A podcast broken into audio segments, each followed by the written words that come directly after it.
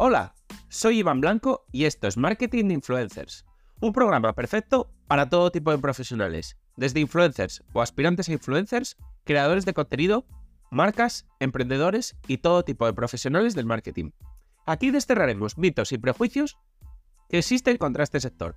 Explicaremos cómo llevar estrategias de marketing de calidad trabajando con ellos, hablaremos de temas de actualidad y por supuesto os ayudaremos a alcanzar el objetivo de ser influencers. Además, dar las gracias a Consquare por patrocinar el podcast. Consquare es la plataforma número uno en Europa para la gestión 360 de las campañas con influencers y que ayuda a los profesionales del marketing con toda la potencia del Big Data a planificar, seguir y optimizar sus campañas en tiempo real. Por supuesto, no olvidéis suscribiros en cualquier plataforma de podcasting para estar atentos a nuevos episodios y dejar 5 estrellas si me escucháis desde Spotify. Abrocharos los auriculares, que comenzamos.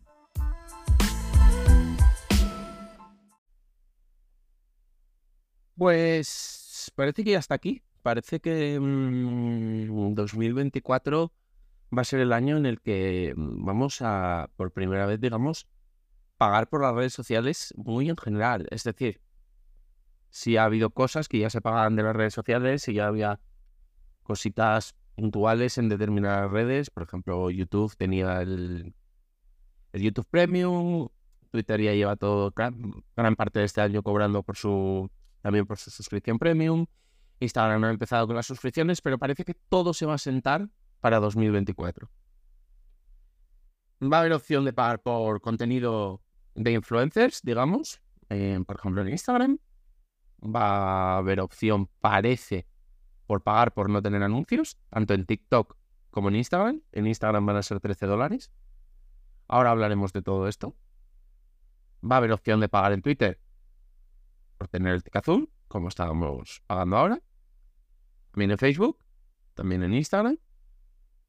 Y digamos que mientras tanto, a día de hoy sigues pagando también, bueno, un poco con tus datos. Tú sigues siendo el producto.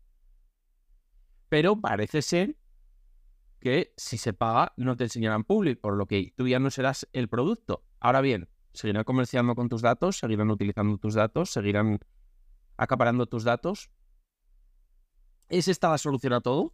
Porque realmente a mí no me lo parece. A mí no me parece que esta sea la solución. Es más, me parece que no lo es para nada. Porque vamos a hablar, por ejemplo, de lo de pagar por no tener anuncios. La Unión Europea, digamos que está cerrando el cerco a, sobre todo, Meta, por su, digamos, eh, acumulación y recopilación de datos de usuarios. Entonces, ha decidido Meta, digamos, em, buscar un resquicio legal en, todo, en toda esta normativa y lo ha encontrado a través de, bueno, ofrecer publicidad, digamos, ofrecer eh, una variación de sus redes sociales sin publicidad por, mm, digamos, un pago. Esto parece que la gente que ha estudiado toda esta normativa y todas estas regulaciones no es que sea un resquicio legal que pueden utilizar, más bien es que han encontrado una pequeña ambigüedad legal. Es decir, una ambigüedad legal desde la que tirar del hilo, sacar esto, que la Unión Europea les diga que no basta, que ellos, digamos, mm, se opongan y se pongan a litigar y bueno, pues esto se alargue dos, tres años más y por ahí, digamos, estiren un poco más el, el tiempo, digamos, para seguir haciendo un poco las cosas como las venían haciendo y como, bueno, como digamos ellos quieren hacerlas. Entonces, al final, no es una solución, es que Meta está jugando un poco al despiste. Y además, hablemos claro, es que lo que ofrece Meta en su variedad de pago hasta ahora, la del el tic azul, es un poco un cachondeo, yo ya lo he dicho en un programa de podcast. Es que al final las cosas que deberían dar gratis, es que te dan seguridad, y en protección ante la suplantación de, identidad, es decir, seguridad extra. Esto no, me no tiene ningún sentido. Es que te están diciendo, bueno, sí, nosotros te vamos a dar algo de seguridad, pero si pagas te vamos a dar más. No sé. Creo que por ahí la Unión Europea tiene también para, para meterles bastante caña. Porque vamos a poner un ejemplo. Snapchat tiene también una versión de pago, pero esa versión de pago te da como funciones exclusivas, pero funciones exclusivas de ocio, no de seguridad. En plan, pues mm, supongo que funcionalidades, eh, tienen por ejemplo una, una IA que puedes utilizar solo los usuarios de pago. eh, te dan unas funciones de ver más que ven los usuarios que no pagan. Bueno, todo lógico, pagas por, por cosas lógicas. Incluso Twitter, una de las cosas que te da es más alcance. Bueno, pagas por más alcance. Bueno, las marcas están pagando por más alcance, que al final es, básicamente lo que son los ads. Entonces, tampoco lo veo mal. No es criticable, pero que lo que ofrezca sea seguridad y, protección de tu cuenta, esto ya lo veo más raro. Pero vamos, parece definitivamente que en 2024 lo que eran las redes sociales en nuestro en el imaginario colectivo, digamos, que eran, bueno, pues 100% gratuitas, cada vez lo van a ser menos. Ahora, claro, las dudas que se, digamos, se plantean son, por un lado, cómo va a reaccionar el usuario, porque mm, yo, por ejemplo, sé que en Estados Unidos Snapchat ha funcionado muy bien su variedad de pago, porque en Estados Unidos siempre han estado mucho más abiertos a pagar por una aplicación, pero en España siempre hemos sido muy reacios a pagar por aplicaciones. Entonces, yo no sé cómo va a encajar en Europa eh, una variedad de Instagram de pago que se rumorea que van a ser 13 dólares por no tener publicidad. Yo lo veo un poco complicado. Complicado al menos de instaurar.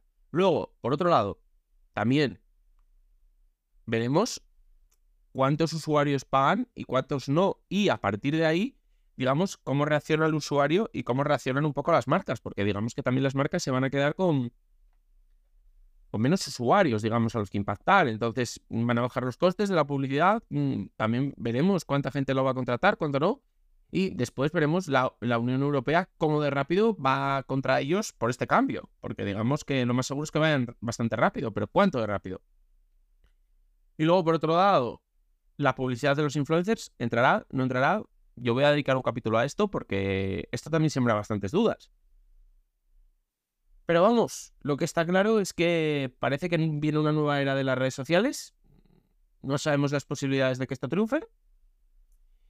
Pero se abre un abanico de opciones. Una, que digamos esto se instaure y casi todas las redes pasen a tener una parte con publicidad, una sin publicidad y modalidades de pago diferentes, igual también lo del tic azul, igual también funcionalidades, etcétera, etcétera, contenido de influencers, contenido de creadores, lo que sea y que esto, digamos, se extienda y cada vez sea más común y cada vez haya, bueno, más formas de, de pago distintas en las redes sociales.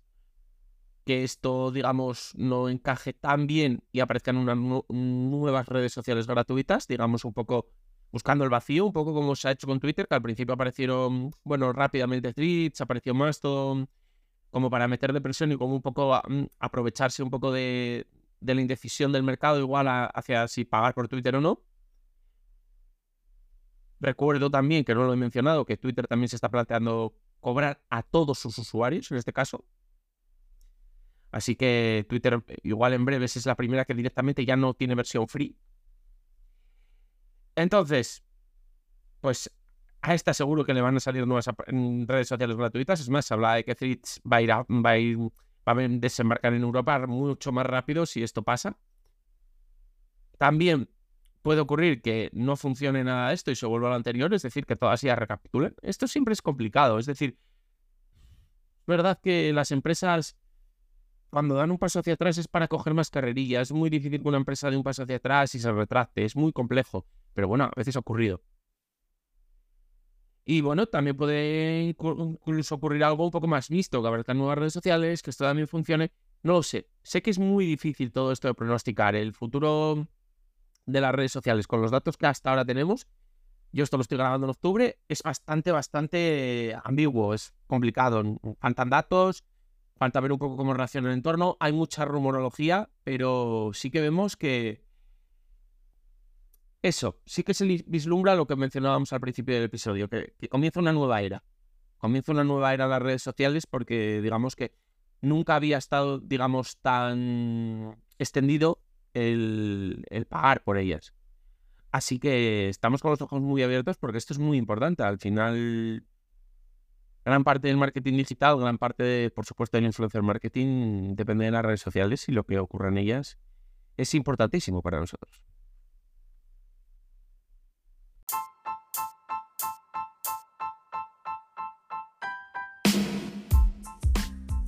Y hasta aquí ha llegado el episodio. Compártelo si crees que puede resultarle útil a alguien. Me ayudarás mucho y espero que también a la otra persona. Si quieres contactar conmigo, ya sea para cualquier asunto relacionado con el capítulo de hoy o cualquier otra cosa, puedes hacerlo por mail, hola, arroba marketinginfluencers.com o en el contacto de mi web. Y además, si quieres contratar mis servicios, ya seas influencer o negocio, leer los artículos del blog o suscribirte a la newsletter con extras y contenido exclusivo, pásate por la web marketinginfluencers.com. Tienes todos los enlaces en el texto del episodio, junto con mis redes sociales y las del proyecto. Nos vemos en el próximo episodio. Ya sabéis, todos los días a las 8 de la mañana, de lunes a viernes. Nada más. Adiós.